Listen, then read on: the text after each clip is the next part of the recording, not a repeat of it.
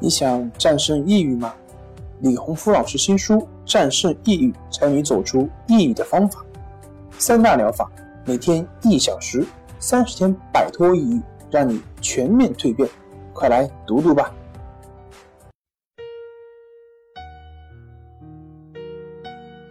病友的深夜独白，你能看到自己的影子。你在说，我在听。如果你想和我聊聊你的故事，请添加微信 s u 零二一二三四五六七八九。大家好，欢迎来到重塑心灵，我是心理咨询师曹春霞。今天我们来聊一聊交友不慎引发的抑郁，让我悲观失落。彻夜失眠。小齐是一名大四的男生，本来阳光快乐的他，最近却因为一个朋友的事儿，失去了往日的快乐，整天悲观失落。他找到我进行咨询，在咨询中向我讲述了自己的苦恼。他说。我有一个比较好的同学，因为他家离实习的地方比较远，每天往返都非常辛苦，有时赶不上回家的末班车。他家里条件一般，又不允许他在外面租房。我和他的关系一直比较好，上大学四年都是在一起，然后。我就主动提出要他来我家住，因为我爸妈比较忙，也不经常在家。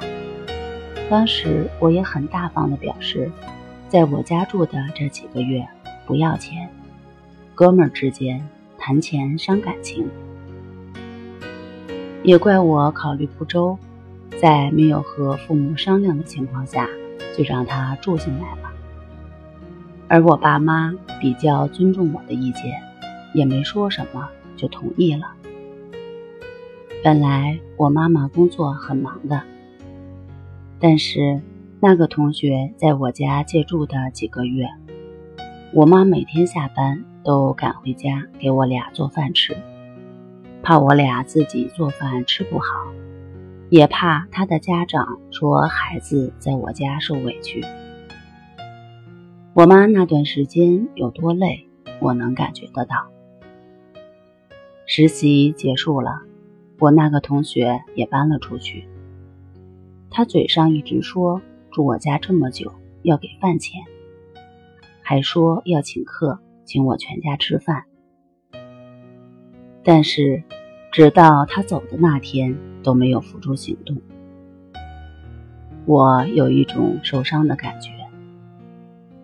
我妈像招待贵宾一样招待了他几个月，他却像是理所应当的一样享受着一切，然后摆摆手就走了。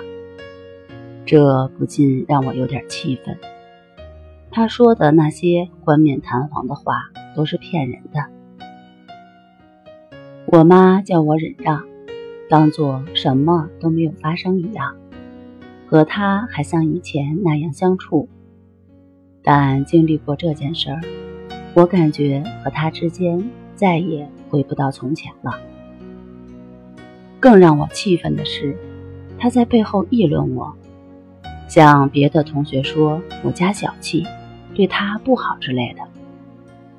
我听了很伤心，为自己的交友不慎而气愤，每天晚上都失眠。心里总是想着这件事儿，越想越心烦，根本睡不着。我该怎么样才能忘记这段回忆呢？我想告诉小琪的是，并不是所有的善良都会换来别人的感激，这是你成长路上必须要经历的一些事情。所有的挫折。都是一笔宝贵的财富。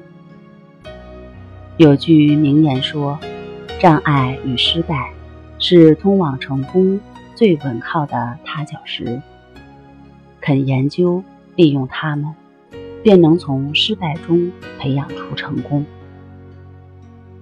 我把这句话送给小吉和所有经历挫折的年轻人，希望能对你们有所启发。好了，今天就和大家分享到这儿，那我们下期节目再见。